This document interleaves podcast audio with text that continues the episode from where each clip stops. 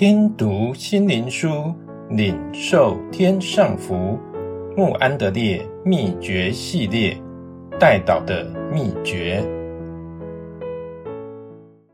第五日，神寻找代祷者，他见无人拯救，无人代求，甚为诧异。以赛亚书五十九章十六节。从古时，神一直垂听他子民中的代祷者，并四下拯救。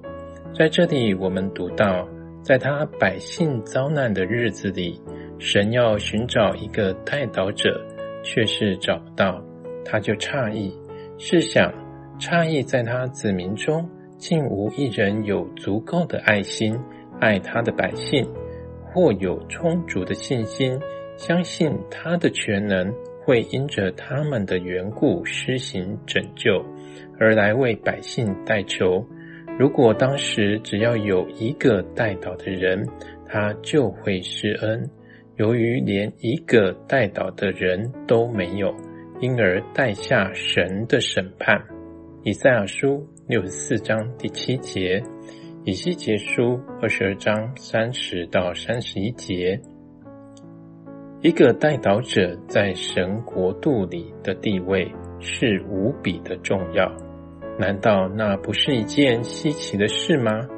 神将这样的权柄赐给人，而竟然只有极少数的人知道如何抓住他所赐的能力，并借着祷告将他的祝福带到地上来。让我们来认识这个地位。当神因耶稣完成了救赎大功之后，基督即登上他的宝座，神国度的扩展就交在人的手中。他永远活着，为我们祷告。祷告乃是最高的运用他在宝座上作为祭司和君王的特权。基督在天上所要做的一切，都交给他在地上的子民。在他神圣的降杯中，神一直定义他圣灵的工作是随着他子民的祷告。神等待着人的代求，表示人的心已经准备好了，准备好来接受圣灵。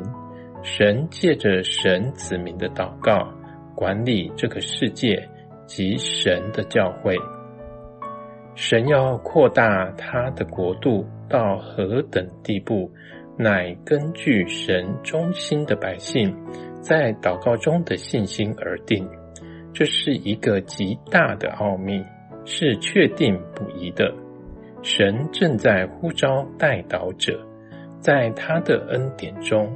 他将工作寄托在他们身上，他正等待着他们。我们一起来祷告：我们的父，求你开我们的眼睛，使我们看见你乐意邀请你的儿女，借着忠心的带导，有份于你国度的拓展。求你使我们真看见。这个神圣护照的奥秘，使我们全心将自己摆在这蒙福的服饰中。奉主耶稣的名祷告，阿门。